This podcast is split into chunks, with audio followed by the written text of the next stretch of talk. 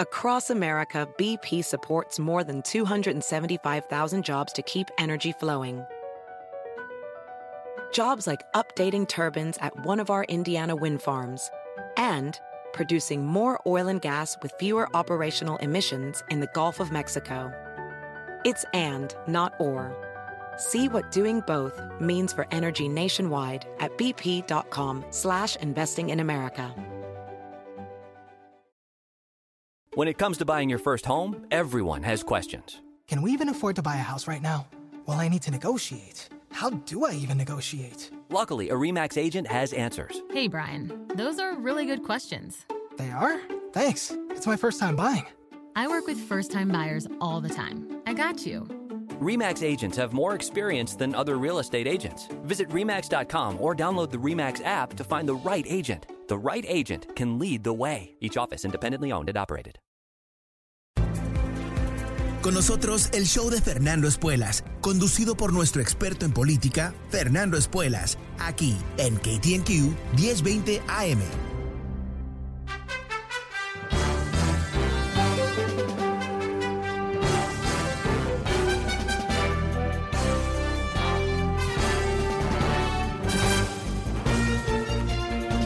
¿Cómo estás? Soy Fernando Espuelas desde Washington. Muy buenas tardes, gracias por acompañarme. Bueno, hoy tenemos un movimiento bastante interesante aquí en Washington. Kevin McCarthy, líder de los republicanos en la Cámara de Representantes y el que se está perfilando como el futuro Speaker of the House. Ah, esto es su sueño, es su meta ha hecho todo lo posible para llegar a este punto, mentir y fingir y arrastrarse. Pero hay algo que quizás, bueno, ah, va a ser ah, una, bueno, una barrera a llegar a sus sueños. Hoy el Comité de Investigación sobre el ataque del Capitolio le mandó una carta a Kevin McCarthy diciéndole que quieren su testimonio. No es una orden de dar testimonio, es un, ah, una petición, si tú quieres.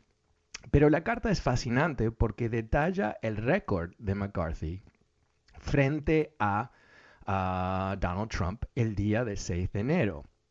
O sea, como tú sabes, eh, semanas después del 6 de enero, uh, Kevin McCarthy se marchó con la cabeza uh, inclinada para abajo y con las rodillas listas para tirarse sobre el suelo enfrente del trono de Donald Trump en Mar-a-Lago para pedir disculpas, para eh, tratar de escaparse de lo que había sido el, bueno, la, la mala reacción de Donald Trump.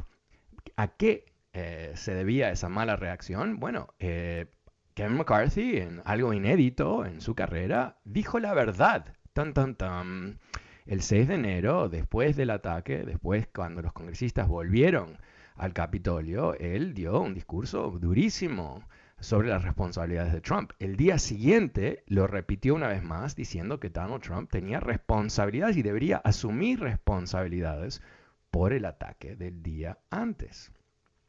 Como te puedes imaginar, eso eh, eh, bueno, eh, creó una furia profunda en el ah, fracasado expresidente y uh, Kevin McCarthy, que reitero lo que dije hace momentos atrás, su gran sueño, la única razón por qué se despierta en las mañanas, la razón por qué él está dispuesto a decir y hacer lo necesario es para ser Speaker of the House.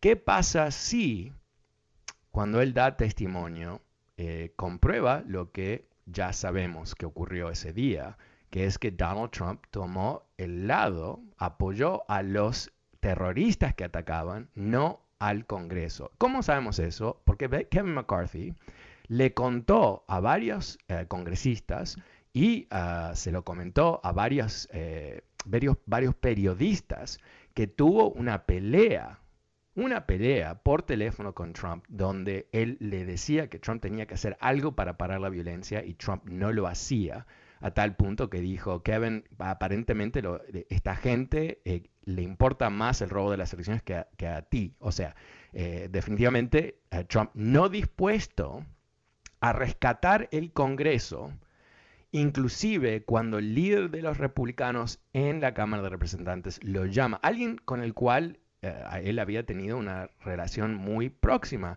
una relación en donde Kevin McCarthy, por supuesto, era el mayordomo número uno en la Cámara de Representantes de Trump y, avalaba las estupideces y las locuras de Donald Trump. ¿Por qué? Porque obviamente este tipo no tiene el más mínimo principio.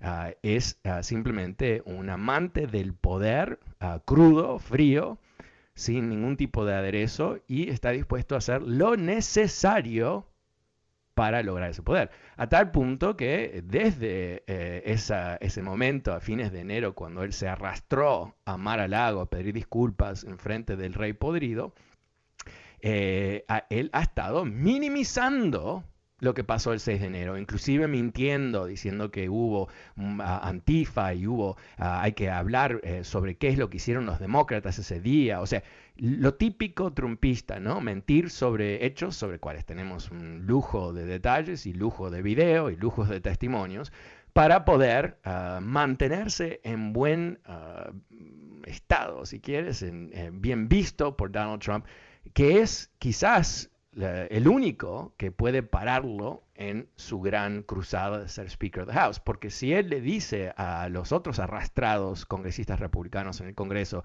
que no voten por él por Speaker, si ganan los republicanos en, en, noviembre, es muy posible que todos esos, esos eh, esclavitos ah, de Donald Trump, ah, bueno, le digan a, Kevin McCarthy, chao, baby, ah, y elijan a quien sea, algún monstruito, un pequeño Trump in waiting, ¿no? Que quiera asumir ese, esa posición de arrastrado en jefe en la Cámara de Representantes para un presidente fracasado. Así que eh, es, eh, fascinante porque obviamente eh, la documentación es devastadora para los esfuerzos de Kevin McCarthy de seguir mintiendo sobre el 6 de enero. explicar por qué se ha despegado él de, un intento de descubrir la verdad, ¿no? los ataques que él ha hecho en contra de este comité cuando él mismo no quiso ah, permitir que se armara una más que un comité, una especie de ah, grupo ah, bipartidario ah, basado en el modelo que se utilizó para estudiar el ataque del 11 de septiembre, en donde ambos partidos tenían el mismo número de representantes, los mismos poderes, todo igual, eso es lo que, le, lo que propusieron y negociaron con los, eh, demócratas y propusieron ah, y negociaron con los ah, republicanos. Algo que después Kevin McCarthy ha pedido, demanda, orden del comandante en jefe en Mar-a-Lago, eh, decidió torpedear. Y después tuvo el buen sentido de tratar de nombrar varios congresistas que son testigos, testigos como Jim Jordan, al comité con el propósito, por supuesto, de eh, convertir ese comité en, una especie de circo, ¿no? de desacreditarlo frente a los votantes para que cualquier tipo de conclusión que surja no sea legítima. Algo que ah, Nancy Pelosi, yo creo con entera razón ah, y lógica política, les dijo, no, no te vamos a permitir poner a estos monos aquí, ah, eh, puedes nombrar a otra gente. Ahí es donde Kevin McCarthy dijo, no, entonces no vamos a poner a nadie, ¿ok? Ah, ahí es donde Nancy Pelosi ah, puso a dos republicanos, Liz Cheney y Adam Kissinger, dos normales, ¿no? que eh, son muy conservadores, no están para nada de acuerdo con los demócratas, excepto que, hay que defender la constitución de Trump y los trumpistas y el Partido Republicano actual. Entonces, eh, Kevin McCarthy aquí está en una muy mala posición, porque él es líder de la minoría, ¿no? Eh, no creo que él se puede dar el lujo de, darle el dedo, ¿no? como han hecho Jim Jordan y un par de otros más, estos congresistas que están hasta las orejas involucrados en lo que fue eh, la planificación antes del 6 de enero y el 6 de enero en sí mismo. Eh, él pretende ser oficial constitucional, Speaker of the House está en la Constitución, es algo muy importante, es el tercer oficial de la República, algo muy, muy, muy grande para él, me parece, pero en fin, es lo que él quiere lograr. Imagínate que él eh, se rehúsa a dar testimonio en frente de la ah, organización del ente, el Congreso, que él mismo eh, pretende liderar. Complicado. ¿Y, cómo puede explicar ah, que él habló con Donald Trump varias veces el 6 de enero y que no está dispuesto a hablar sobre el tema? ¿Con qué concepto ah, se puede permitir eso? O sea, porque recordemos lo que este comité eh, está logrando o quiere lograr, es investigar las condiciones las razones y los mecanismos bajo cual el Congreso de Estados Unidos fue atacado. Y todo alrededor de eso. O sea, el, que quiere ser líder del Congreso eh, se rehúsa a participar en un proceso para proteger el Congreso. Not a good look, ¿no? Como dicen. Not a good look. Ahora, eh, este, tipo es un siniestro, como comenté antes, ¿no? No tiene el más mínimo sentido de ética, por supuesto, él va a mentir, va a hacer inventos y todo eso, pero, pero no sé si eso le va a funcionar, no sé si eso es suficiente, porque al fin y al cabo, eh, yo creo que la razón que hoy este comité ha, pedido este testimonio es porque están llegando al fin, al fin de la investigación. ¿Por qué digo eso? Porque usualmente estas investigaciones ah, surgen de los más chiquititos a los más grandes, de los pececitos ah, eh, más pequeños al pez gordo de encima, arriba, el gordísimo pez. You know what I mean. Entonces, eh, cuando llegan a este tipo, que es el número uno republicano en la Cámara de Representantes, quiere decir que ya hablaron con muchos de los pececitos. ¿no? Sabemos que más de 350 testigos. O sea que eh, es muy probable, te diría que es cierto, que el comité ya ha hablado con gente que habló directamente, que escuchó de, la propia voz de McCarthy qué es lo que él habló con el presidente. Dicho de otra manera, él no va a poder ir al comité y mentirles, perdón, lo puede hacer, pero no le va a funcionar muy bien porque va a contradecir otros testimonios a varios que en, la carta se detallan. ¿Y, cuál es la razón por qué Kevin McCarthy quizás no va a participar? Bueno, no importa qué es lo que va a decir, Donald Trump le va a dar un ataque ah, de furia. Lo va a insultar por participar. ¿eh? Ahora, sabemos por qué. Eh, porque al fin y al cabo Kevin McCarthy sabe cosas. ¿no? O sea, es un riesgo Kevin McCarthy. Entonces Kevin pierde inmediatamente. Si él no participa, yo creo que también ahí queda completamente desprestigiado, ¿no? No, no con los trumpistas, pero sin duda con el resto del país. Ahora, no sé cuánto les importa ah, e, es eso, pero yo creo que eso le da una herramienta importante a los demócratas para machacarlo a él y los republicanos.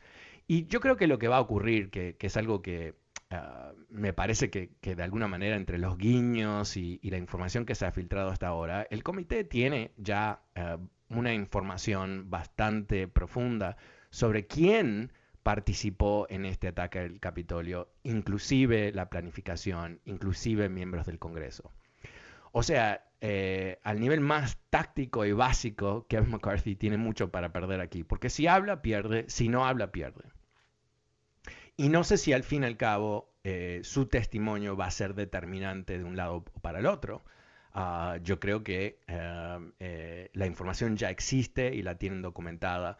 Creo que él, ah, bueno, iba a decir si él ah, sería un poquito más inteligente, daría su testimonio, ¿no? Y se lavaría las manos de Donald Trump.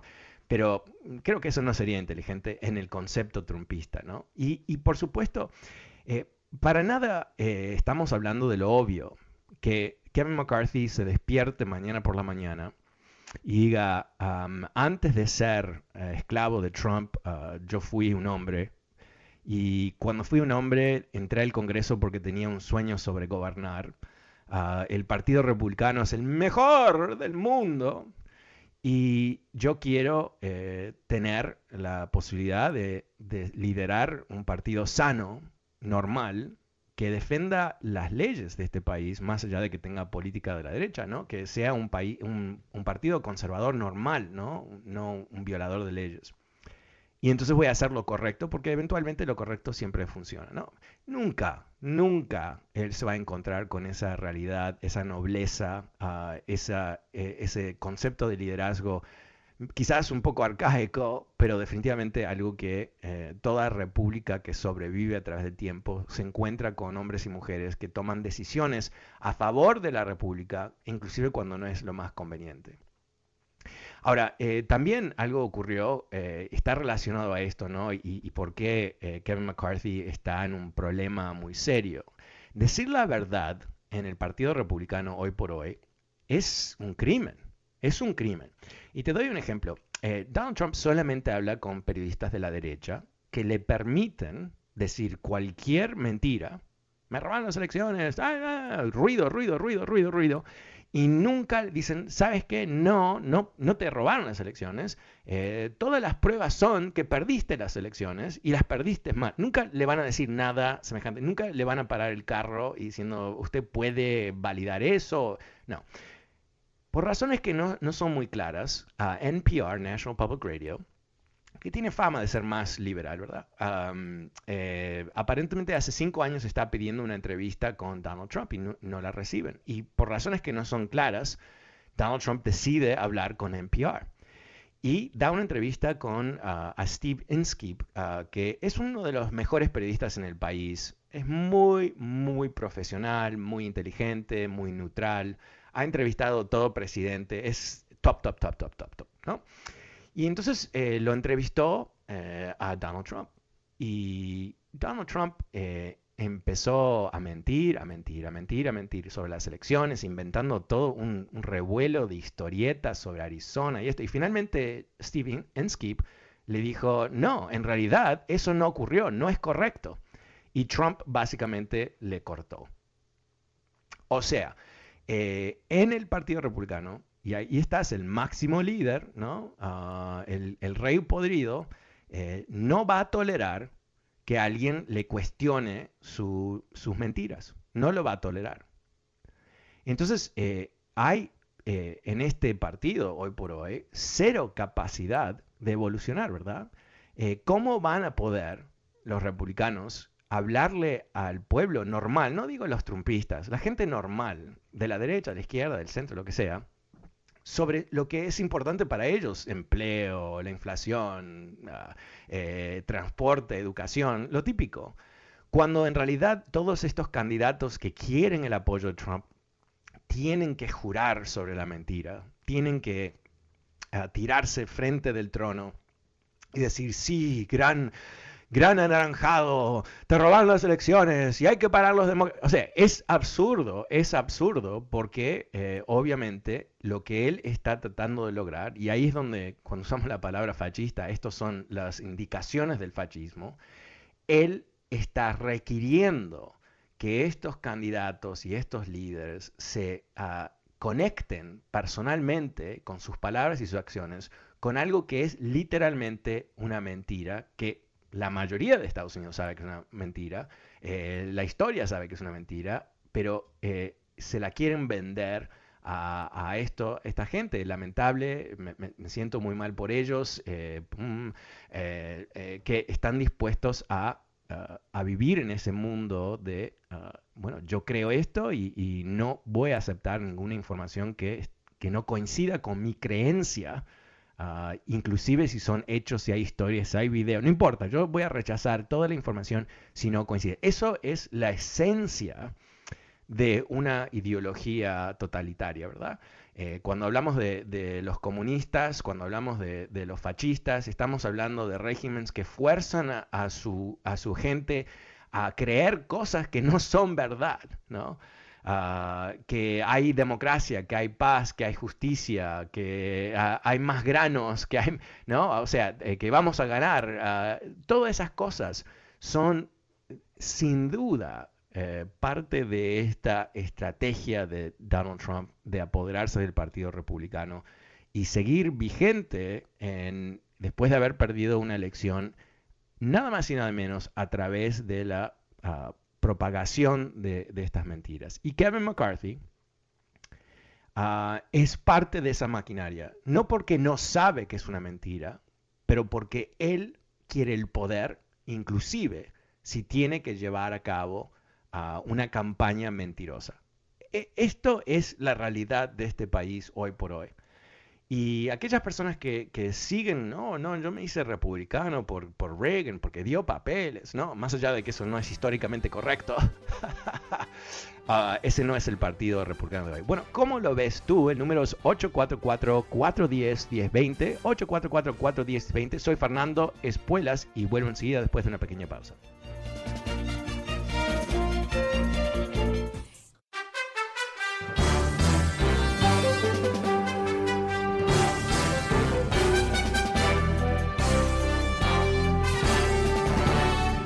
Hola, ¿cómo estás? Soy Fernando Espuelas desde Washington. Muy buenas tardes, gracias por acompañarme. Te estoy contando hoy que el Comité de Investigación sobre el ataque al, al Capitolio uh, hoy mandó una carta a Kevin McCarthy, líder de los republicanos, uh, pidiéndole su testimonio, algo que parece indicar que nos estamos acercando al fin de esta investigación y lo que puede ser ahora la presentación de esa evidencia en las próximas semanas aunque no hemos escuchado nada de Kevin McCarthy uh, sobre si él va a dar testimonio o no, eh, ya sabemos que esto es uh, algo realmente muy uh, trascendente. Eh, no son todos los días que el líder de uno de los dos partidos en el Congreso es un testigo a lo que fue un intento de golpe de Estado. Es algo bastante novedoso en este país.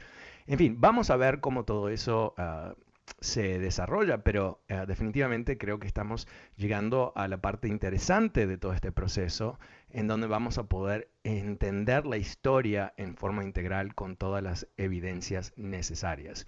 ¿Cómo lo ves tú? El número es 844-410-1020. Ah, también quiero eh, una vez más eh, recordarte que estamos empezando una campaña, está tomando vuelo, mucha gente se está involucrando a través de Twitter. Nuestro objetivo es lograr uh, persuadir la mitad de todos los votantes latinos que no votan, que voten este año si nosotros podemos lograr un movimiento importante en el número de votantes, puede ser que finalmente los latinos uh, tengamos un papel protagónico en este país, porque vamos a ayudar a los demócratas a salvar la mayoría y, igualmente importante, parar los republicanos de toda su locura si ellos asumen el control del Congreso. Ya no nos han dicho qué quieren hacer, ¿no? ¿Quieren construir puentes? No. ¿Quieren mejor sistema de educación o salud? No. Quieren hacer un impeachment de el presidente Biden. ¿no? Eh, es, insólito esta gente, eh, son uh, peligrosos a este país. Bueno, conéctate conmigo a través de Twitter, Fernando Espuelas. Uh, si vas a mi perfil, vas a ver que hay varios tweets que yo he mandado, que otras personas han mandado y yo he hecho un retweet y un like. ¿Sabes qué? Léelo, si estás de acuerdo con esos eh, sentimientos políticos, haz un retweet, haz un like. ¿Qué es lo que eso hace? Hace que lo vean más personas. Y esto es como imagínate, ¿no? Es como tirar una piedra a un lago. ¿Viste cómo se expanden los círculos de agua? Bueno, imagínate ahora tirar muchas piedras eso va a ser, bueno, una, una, cantidad de círculos cada vez más grandes a través de este lago, ¿verdad? Y cada vez que tú haces un tweet, un retweet, estás ayudando a expandir ese círculo. Quiere decir que más gente lo ve y los enganchamos para que ellos lo hagan y sucesivamente a través de los meses que vienen vamos a tener uh, un, un grupo importante de votantes a través de todo este país que están mandando estos mensajes tratando de crear conciencia, enganchando a la gente y logrando que uh, haya uh, un movimiento importante. Así que eh, no hay nada de dinero, no es nada comercial, es 100% eh, un test, ¿no? Si los latinos de este país están dispuestos a defender la constitución o no. Y es tan simple como eso, tú tienes el poder, ejércelo conéctate conmigo en Twitter y podemos empezar ese proceso juntos. Ya empezó, ya empezó. Ok, vamos a ir a las líneas una vez más. El número es 844-410-1020. Pasemos con Mauricio. Hola Mauricio, ¿cómo te va? Buenas tardes. Muy buenas tardes, Fernando. Mira, en el caso de eh, Donald Trump no va a pasar nada, pero tú no le has dicho al pueblo exactamente que hoy esta vez los demócratas van a perder la presidencia. 245 y, y Bill Clinton, deportaciones masivas, Barack Obama, Joe Biden metiéndole a la cárcel a los activistas. La verdad no va a pasar nada. Metiendo las cárceles a los activistas. Mauricio, Mauricio, eh, tienes que, Mauricio, tienes, Mauricio, por favor, por favor, no digas que es verdad cuando no estás diciendo la verdad, ¿ok? Eh, ¿Qué es exactamente? ¿Tienes algo positivo para decir sobre los republicanos? A ver, ¿cuál es, eh, ¿cuál es la política migratoria? Espera un segundo, Mauricio, para un poquito. Eh, eh, dijiste una cantidad de cosas sobre los demócratas que no, tiene, no, es, relevante, honestamente, pero, pero dime algo positivo sobre la, política migratoria de los republicanos. A ver, cuéntanos. No queremos, no queremos papeles para nadie. Eso sí, ah. eso sí está muy claro, ¿eh? No queremos. Nosotros, los seguidores de Donald Trump, no queremos papeles. No más mojados. Ya. ¿Y, qué, y qué, qué, hacemos con los 11 millones de indocumentados? No, los que, algunos que están aquí está bien, los que tienen el... Y, Mauricio, ¿tú, tú vas a elegir quién se queda y se va? ¿O cómo, cómo funciona eso? Mauricio, ¿cómo funciona? no, no, cuéntanos. No, a ver, eh, nadie con papeles... Mauricio, te agradezco mucho porque nos estás diciendo la verdad, eso es muy raro de un trumpista. O sea, nadie con papeles, ah, hay 11 millones de personas y, y algunos se van a tener que ir y algunos se pueden quedar, pero ¿quién elige quién se queda y quién se va? Vamos a chequear, en el caso sí vamos a chequear el récord. Pero yo te lo voy a decir, ah, y Mauricio, ¿qué hacemos para, para sacarlos del país? Eh, Mauricio, una pregunta, una pregunta porque este, este es una pregunta seria, ¿no? Eh, mucha gente ha dicho que uno de los problemas del programa de Trump de, de, de, hacer, de expulsar millones de personas es cómo los vas a captar, ¿no? ¿Cómo logras eso? ¿Cómo, ves eso? ¿Hay campamentos donde los podemos poner todos en un campamento? No sé, ¿cómo le llamaríamos eso? ¿Un campamento de concentración? No simplemente se les agarra la aplicación y, el que tiene mal récord va para afuera. Y el que no, no, no pero, pero, pero Mauricio, en serio, en serio, hablemos de, esto porque sé que esto, es, esta es, esto es la, la carne ¿no? del trumpismo, cómo deshacer de los migrantes de este país. Eh, ¿cómo, lo, ¿Cómo los buscas? ¿no? Porque los, los sacas de los campos? ¿Los vamos a cazar con camiones? ¿Cómo lo hacemos? Fernando, ustedes los demócratas no han hecho nada por los inmigrantes. ¿De qué eh, vienes a hablar? Mauricio, ok, ok, Mauricio, mira, tú no sabes decir nada positivo sobre los republicanos. Mi hamburguesa, frita, mi hamburguesa y mis papas se me están, se me están enfriando, amigo. Gracias. te, vas, te, vas, te vas a escapar de la conversación porque no sabes realmente responderme y, usas hamburguesas y papas fritas para huirte. huirte. Eh, pero, ok, falta. Eh, lo único que él dijo que es real ahí es que los trumpistas, los republicanos, porque no hay otro partido republicano secreto, es, es los trumpistas. Mauricio nos dijo la verdad. Eh, eh, ellos quieren, no es que no van a aprobar una reforma migratoria, es que directamente ellos quieren expulsar a la gente. Eso es lo que buscarían hacer. Intentaron deportar los Dreamers. Esto no es teórico. Los Dreamers, que son los más simpáticos de todos, pero a ellos a, patadas afuera del país los bloquearon en las cortes, pero es lo que buscaban hacer. Entonces no, no, no le queda el que esté soñando que, que, lo que dijo Mauricio es un invento de un tipo hambriento, no es un, para nada una exageración, es lo que ellos buscan hacer, es la promesa que eh, los trumpistas le hacen a ese tipo de votante. ¿no? Y yo ahí estaba siendo un poco irónico, ¿no? ¿Cómo buscamos los 11 millones y todo eso, ¿no? Y él dijo, ah, algunos se pueden quedar, algunos se eh, imagínate, ¿no? imagínate, esto no es un misterio, no es un misterio. Stalin ah, eh, liquidó decenas de millones de personas que, con el cual él no estaba de acuerdo.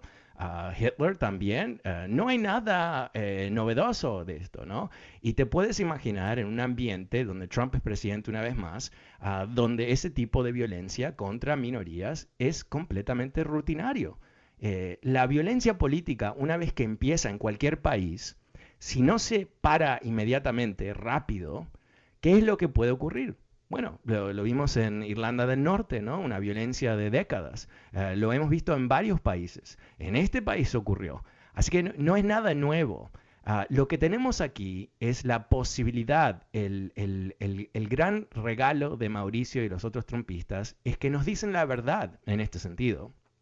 ¿no?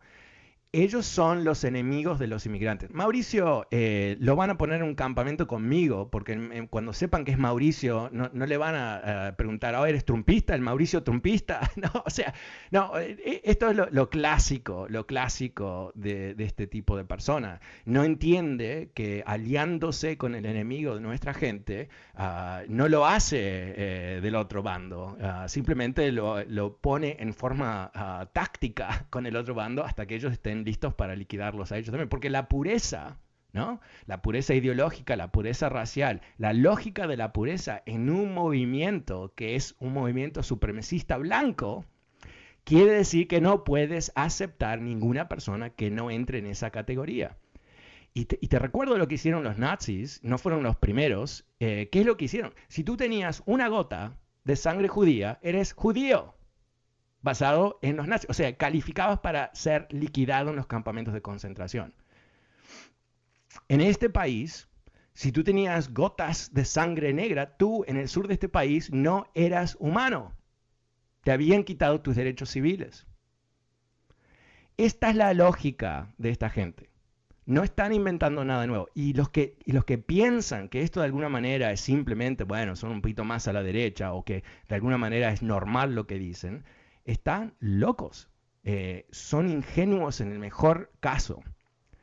Quizás medios bobos, pero ingenuos definitivamente. Porque lo que se está hablando aquí es un movimiento basado en qué? En la lógica del supremacismo blanco. No hay otra lógica del trumpismo. No hay ninguna otra. La gente que me dice a veces, no, porque ah, cuando Trump habló de los mexicanos siendo violadores, eso, no me insultó a mí, ¿por qué me va a insultar a mí? No está hablando de mí, ¿no? No estaba hablando de, de, de ti, de mí, estaba hablando a sus votantes, prometiéndole que en el futuro, cuando él fuese presidente, que iba a tratar a los mexicanos como basura. No, eso es lo que estaba diciendo. Porque si tú piensas que un grupo de personas son violadores que atacan mujeres, que es lo que él dijo, que son criminales, ya has empezado el proceso de deshumanizarlos que permite que la violación de sus derechos civiles, algo que vimos, el que quiso verlo, el que quiso reconocer la verdad, en la frontera con la separación de las familias y los miles de niños que fueron arrancados de los brazos de sus padres ah, y perdidos, ¿no? Ni, se sabe, muchos de ellos no se han encontrado todavía, porque esta gente, muy, muy buenos, muy... Eh, ah, básicamente copiando lo que hicieron ah, los nazis y Stalin, no, no, el punto no era devolver los niños, el punto era dar un mensaje de crueldad tan salvaje que podía servir en sí mismo para dos lados, para asustar a los migrantes y para recibir aplausos ah, de los trumpistas. Algo que logró, ¿verdad? Logró. El terror contra niños es muy efectivo. ¿A qué? A crear terror ah, y también aquellos que gozan del terror en contra de niños de verse identificados en ese terror. Esta es la lógica de Mauricio, de Donald Trump y todo el resto. El número es 844-410-1020. Soy Fernando Espuelas. Vuelvo enseguida con más de tus llamadas, mucho más adelante, no te vayas. Washington, muy buenas tardes, gracias por acompañarme. El número es 844-410-1020. Antes de volver a las líneas, quiero recordarte de esta campaña que estamos llevando a cabo a través de Twitter, se llama Latinos for Democracy. Eh, vas a ver que es un proceso de persuasión, tratamos de despertar el interés de latinos que no votan a votar este año, va a ser toda una campaña de este año, te pido que te involucres, solamente requiere que te conectes conmigo a través de Twitter. Ahí vas a ver que yo estoy mandando retweets de diferentes personas que están mandando sus propios mensajes conéctate con ellos también. Por ejemplo, hay una persona que realmente manda fabulosos mensajes, se llama Joel H.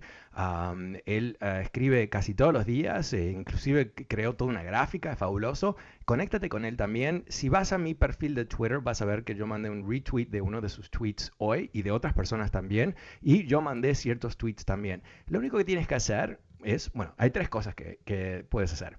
Eh, uno es hacer un like, segundo, hacer un retweet y tercero es mandar tu propio mensaje con ese mismo, mismo hashtag Latinos for Democracy. Cada vez que pones ese hashtag eh, se distribuye aún más ah, para eh, otras personas que pueden seguir estar, pueden ser bla, bla, bla, pueden estar interesados en, participar con nosotros. Ok, eh, vamos a volver a las líneas. Eh, vamos a ir con Giovanni. Hola Giovanni, ¿cómo te va? Buenas tardes. Eh, buenas tardes, Fernando. Hola, cuéntame. Sí, ah, ok, mira, este, uh, tú, hablas mucho de Trump y todo eso, pero háblame de, la economía, háblame de lo que sucede con Biden, eh, eh, porque yo creo que el votante lo que le interesa es el presente. El votante le, pues, le interesa la seguridad de las calles. Mira California, de Los Ángeles, cómo estamos. Em, eh, los latinos están despertando, ya no creen mucho en los demócratas. si no sabe la encuesta de que la, la inclinación de, de voto de los hispanos se está inclinando hacia la, mitad, la balanza, a, votar republicano, ya, ya no todos eh, demócratas.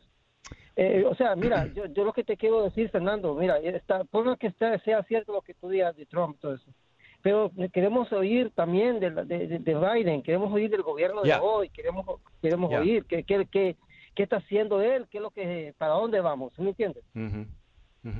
Bueno, él, él ha dado varios... que te pido, Fernando. Ok. Eh, él ha dado varios discursos al respecto, pero eh, no los voy a tratar de repetir aquí porque no, no creo que los pueda hacer. Pero eh, mira, el, el- estamos viviendo aquí una situación económica que está dominada por la pandemia. Es tan simple como eso. La pandemia determina eh, los problemas que tenemos en, en empleo, los problemas que tenemos de eh, distribución de, de cosas, ah, productos, fábricas. Todo eso está conectado con la pandemia. Eh, parte es el día a día de la pandemia que genera trastornos, por ejemplo con ah, Omicron, ¿no? Mucha gente no salió a comer, no salió a viajar, no ha hecho una cantidad de cosas que son parte de la economía que ya no están a tal punto que hoteles y restaurantes una vez más están pidiendo ayuda del gobierno federal. Eh, también, eh, eh, por la pandemia, tenemos estos trastornos de las cadenas de distribución. ¿Qué son las cadenas de distribución? Bueno, tú sabes, ¿no? Que compramos mil cosas en nuestra vida diaria. Algunas están fabricadas en Estados Unidos, algunas están fabricadas muy lejos. Con el tema de la pandemia hubo un tremendo trastorno de fábricas a través del mundo y también un cambio en el consumo. Esto es fundamental, ¿no? Eh, te, voy a, te voy a explicar algo eh, brevemente. Eh, ¿Recuerdas en el comienzo de la, de la pandemia no había suficiente papel higiénico? Y tú dices, ¿cómo no puede haber suficiente papel higiénico? Somos el mismo número de personas y, y tenemos la misma necesidad que antes. La diferencia fue que eh, un grupo importantísimo de trabajadores usaban los baños en su empleo. Y como tú sabes, la economía cerró y la gente no iba a las oficinas, por ejemplo. Y tú dices, ¿pero qué tiene que ver con eso? Es que los, el papel higiénico de las oficinas es otro tipo de papel del que tú compras en el supermercado.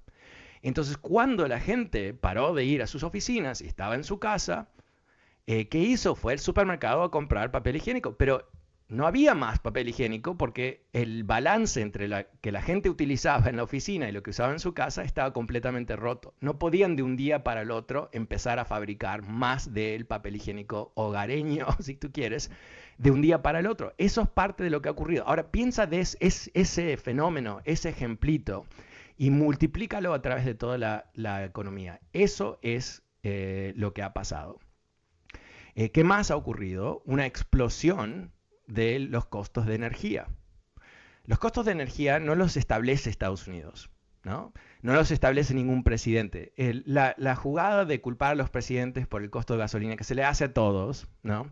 Es estúpida porque no tienen ningún poder sobre el precio de la gasolina. El precio de la gasolina está determinado en su base por el precio internacional del petróleo, que no lo fija ningún país, sino es un mercado abierto y tiene que ver con demanda y supp- supply and demand, ¿no? Entonces, ¿qué, qué es lo que ha ocurrido? Bueno, eh, los países petroleros eh, no subieron la producción de petróleo suficientemente rápido, equivalente con la apertura de la economía.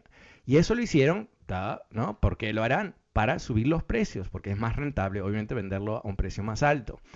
Entonces, cuando tú... Hay otros factores también, pero cuando sumas todo esto, tenemos una economía que es un poco ah, psicótica, ¿no? Ah, ah, eh, eh, es que es, es que es, es que es es schizophrenic, creo que es mejor el- el- la palabra. ¿Por qué? Por un lado, tenemos un crecimiento económico muy importante. La reactivación de la economía ha creado más de 6 millones de empleos el año pasado, ¿no? Obviamente muy positivo. Eh, pero también tenemos estos grandes problemas ah, de que no hay suficiente mercancía, que los precios han subido porque no hay suficiente mercancía y todo el resto. Entonces, eh, del punto de vista de cómo la gente se siente sobre la economía, mal, mal.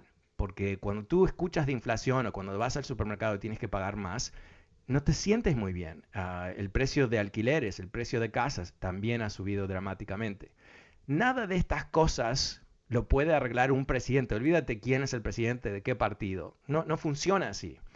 Lo que tiene que ocurrir es una especie de rebalance de la economía. Se tiene que eh, eh, restablecer los flujos de estas cadenas de distribución.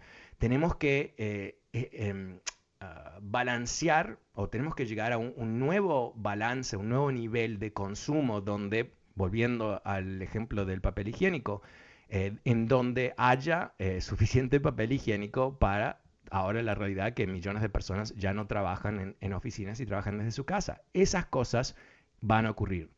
Van a ocurrir porque es en el interés de cada empresa que participa de este mercado de vender más y vender ah, bien y vender a precios ah, razonables para poder seguir creciendo. E, es, la lógica de, esta economía. Hemos tenido un trastorno como nunca, literalmente como nunca. Y es un trastorno que sigue. Irónicamente, eh, parte de los problemas que tenemos eh, eh, en este país es que las cosas se hicieron muy bien. ¿A qué me refiero? Durante la presidencia de, Trump, el último año, como tú sabes, hubo un masivo plan de rescate que se, que se aprobó eh, en forma bipartidaria, por supuesto, porque los demócratas controlaban la Cámara de Representantes y si ellos hubieran querido bloquear a Trump, obviamente lo hubieran hecho, pero no, porque no querían que se hundiera el país. Ah, eso desató billones y billones de dólares eh, para amortiguar la caída económica. Funcionó. Eh, en los primeros dos meses de, Biden se, se, hizo lo mismo, ¿no? diferentes medidas, pero un paquete de rescate económico. Eso se aprobó sin un voto, sin un voto ah, de los republicanos, porque obviamente cuando ellos tienen que participar en ayudar a los estadounidenses, ellos prefieren darle un golpe a la nuca a los demócratas, hacerlo lo más posible Ah, lo más difícil posible, ¿verdad? Ellos, por supuesto, nunca, nunca, nunca van a gobernar por el bien del país, van a gobernar por el bien de ellos mismos. Entonces ellos trataron de bloquear lo que querían hacer los demás. Me río porque es eh, la falta de memoria de nuestra gente es brutal, ¿no? Eh, el que no sabe la historia la va a repetir, pero es peor que eso, ¿no? Nos va a forzar al resto de nosotros a repetirla, porque van a eh, seguir eligiendo a gente malévola. Eso es parte del problema. Pero en fin, entonces ¿Qué es lo que ocurrió? Bueno, e, esos fondos que entraron en la economía ayudaron muchísimo a crear ¿qué? La posibilidad que millones de personas decidieran cambiar de trabajo. Esto es algo, un fenómeno muy interesante. Estamos en el medio de ese ah, fenómeno, así que no, sé cómo va a terminar, pero hemos tenido millones de personas que se han ido de sus trabajos y han cambiado trabajos de carrera o se van a estudiar. Eso también ha creado un tremendo problema económico eh, porque no hay suficientes trabajadores para lugares como eh, hoteles y, restaurantes y otros lugares más, donde la gente decidió, ¿saben qué? Yo no quiero trabajar ah, en un trabajo tan duro, mal pagado, mal tratado, lo que sea. Entonces hay un gran cambio. Todas esas cosas, cuando las sumas, nos dan esta economía tan rara que tenemos. La bolsa de valores creciendo dramáticamente a través del último año, em, eh, eh, un, crecimiento del Producto Bruto importante, eh, muchas oportunidades económicas a través de, la economía y también ah, problemas, inflación y todo el resto. Así que, mira, yo creo que, no sé si esto me lo preguntabas directamente Giovanni, pero yo creo que lo que vamos a ver es este este año va a ser un gran desafío, ah, porque más allá de lo que haga o no haga Biden, la realidad es que la Reserva Federal está enfocada totalmente sobre la inflación. Y la herramienta más importante que ellos tienen para controlar la inflación es subir las tasas de interés. Y cuando suben las tasas de interés, ¿qué es lo que ocurre? Bueno, la economía empieza a, a perder velocidad. Y cuando pierde velocidad, ¿qué es lo que puede ocurrir? Bueno, si lo hacen en forma muy lenta, está todo bien. Pero si son demasiados duros con esas ah, subidas de la tasa de interés, eso puede causar una ah, recesión. El tema es que cuando tú subes la tasa de interés, la respuesta de la economía no es inmediata. O sea, que tú no sabes si lo que has hecho es suficiente. Entonces, ¿qué es lo que tienden a hacer? Bueno, van a hacer una segunda ah, ronda de, de subir las tasas de interés y quizás inclusive una tercera este año. Ahora, ¿qué puede pasar en, en, ese, en esa maniobra? Bueno, ojalá que baje la inflación, pero también lo que puede pasar es entrar en una pequeña recesión, que algo que eso es terrible para los trabajadores. Quizás es bueno, es bueno para el nivel macroeconómico restabilizar las cosas y quitar un poco de, de ah, la especulación y todo eso, que es lo que ocurre después de, un crecimiento importante como este, hemos tenido, pero definitivamente es algo bastante peligroso. Así que yo no sé cómo ver este año. Eh, hay, hay, razones para ser optimista, hay razones para ser pesimistas. Lo que sí tienes razón, Giovanni, es que el presidente Biden se va a llevar la culpa si las cosas no mejoran y, bueno, ojalá se lleve el mérito si las cosas mejoran. Eh, algo que eh, es la verdad de cualquier presidente y no, ah, no está en su control de alguna manera porque la economía de Estados Unidos eh, es mucho más, bueno, gigantesca, mucho más sofisticada y no, no se puede controlar per se por ningún presidente. Gracias, Giovanni. El número es 844-410-1020. Pasemos con Enrique. Hola, Enrique, ¿cómo te va? Buenas tardes. Hola, Fernando, ¿cómo está? Bien, gracias. ¿Y tú? ¿Fernando? Sí, sí, ¿me, me escuchas, Enrique? Oh, sí, claro, claro que sí. Dispensa, déjale bajo el radio. Hola, ¿cómo estás? Mira, la verdad que estoy bien contento. Te, he estado escuchando por muchos años y es la primera ah. vez que llamo y ah, afortunadamente entré. Y uh, te quiero te quiero felicitar por dos cosas. Primero que nada por tu programa, segundo por tener la paciencia que tienes para lidiar con cada con cada mequetrefe, hay que ser honestos. y bueno, otra, otra cosa que te quiero decir, me gustó mucho tu programa ayer, porque ayer te miré como, uh, como más agresivo, ¿verdad? Mm. Y, y, y, uh, y, yo creo, yo creo, honestamente, esto es lo que creo que, que los demócratas o los que simpatizamos con los demócratas necesitamos ser más agresivos, así como el presidente Biden ayer en su conferencia de prensa fue también agresivo, y necesitamos decir la verdad, decir la verdad y llamar a estas personas terroristas, porque eso es lo que son, son antiamericanos, y es la verdad. Entonces, ellos, ellos, ellos insultan a los demócratas a diestra y siniestra, y los demócratas se quedan callados, o sea, la verdad que hay que, hay, hay, que, tenemos que hacer algo, y es la verdad, decirles y llamarlos por lo que son, son terroristas, uh, son, uh, son antiamericanos, uh, hay, hay, hay muchas cosas que, que tú miras y que dices, oye, pues, ¿qué onda con estos tipos? no Te voy a dar un ejemplo bien claro, ¿te acuerdas del, del, del el morrito este que mató a, a dos personas? Pues ya los republicanos ya lo quieren tener entre sus filas, o sea, ¿qué es eso, no? Y, y, te digo, la verdad, me, estoy bien contento de, haber ah, hablado contigo. Estoy nervioso, honestamente. gracias. Pero, pero te felicito por tu programa. Échale ganas y, y bueno, uh, lo, por lo último que te quiero decir, por ahí un filósofo desconocido una vez dijo que este ay caray se me está se me está yendo lo que los, los seres humanos como seres humanos tenemos derecho a decir y hacer tonterías, pero estos, estos abusan de ese privilegio. Eso, es lo último que te quería decir.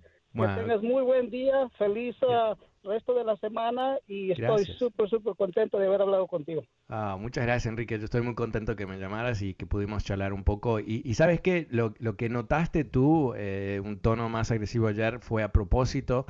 Eh, yo eh, he intentado calmar las aguas y no sobre dramatizar las cosas o poner o enojarme y todo eso, pero em, yo estoy, estoy enojado a, estas alturas. Yo siento que realmente estamos frente a un, riesgo histórico en este país y que no podemos eh, simplemente tomarlo como un día más en la vida política de la nación, sino que tenemos que verlo por lo que es una amenaza mortal al sistema ah, constitucional de este país y a nuestra propia, ah, nuestro propio futuro en, Estados Unidos. Eh, es, sin duda estamos frente a una amenaza mortal ah, de, la comunidad latina en este país. Es, es así, es así. Y no va a haber a nadie que se pueda escapar. Si tú eres latino en este país y Trump vuelve al poder, eh, bueno, yo creo que, vamos a estar en serios problemas en este país. No sería la primera vez que una minoría eh, termina mal. Recordemos que en los años 30, durante la Gran Depresión, California marchó un millón de, mexicanos americanos a través del, del, Estado y los echó del país por la Gran Depresión. Eran ciudadanos estadounidenses. Recordemos que en el comienzo de la Segunda Guerra Mundial, el gran presidente famoso más importante de este país en el siglo XX, sin duda, quizás uno de, bueno, sin duda, uno de los tres más importantes con Lincoln y Washington, a Franklin Roosevelt, eh, eh, escuchando la presión de la histeria anti-japonesa, puso ciudadanos japoneses americanos en campamentos de concentración en este país. Eso ocurrió. Eh, no estamos hablando de, no, es que yo soy un loco que me imagino algo insólito. Estamos hablando de ah, un, un grupo de individuos que basaron su campaña en odio anti-inmigrante. Esa es la base del movimiento de Trump. Hay otros elementos, pero esa es la base. Y recordemos que la lógica del fascismo requiere un enemigo interno, requiere un enemigo para enfocar las energías y el odio de tus seguidores. ¿Quién te parece que va a ser ese enemigo? Bueno, quizás van a ser varios, ¿no? Quizás vamos a estar con nuestros hermanos y hermanas afroamericanos. Ah, quizás vamos a estar con, bueno, nosotros eh, hay latinos judíos, obviamente. Quizás vamos a estar con los judíos. Eh, eso es lo que viene si no lo paramos. Bueno, también viene el fin del programa. Hasta mañana, como siempre. Soy Fernando Espuelas. No te olvides de conectarte conmigo en Twitter. Muchísimas gracias, buenas tardes y chao.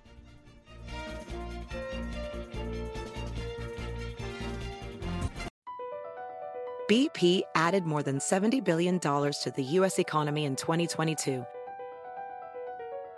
Investments like acquiring America's largest biogas producer, Archaea Energy, and starting up new infrastructure in the Gulf of Mexico.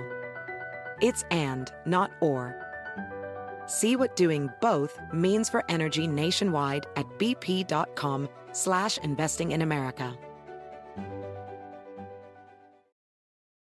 You might be right. It's simple, but something you almost never hear in politics today, with each side more concerned about scoring political points than solving problems. I'm Bill Haslam, a Republican. And I'm Phil Bredesen, a Democrat. We're former Tennessee governors, and we invite you to listen to our podcast, You Might Be Right. Join us and guests like Al Gore, Paul Ryan, Judy Woodruff, as we take on important issues facing our country. Listen and subscribe to You Might Be Right, a new podcast from the Baker School at the University of Tennessee.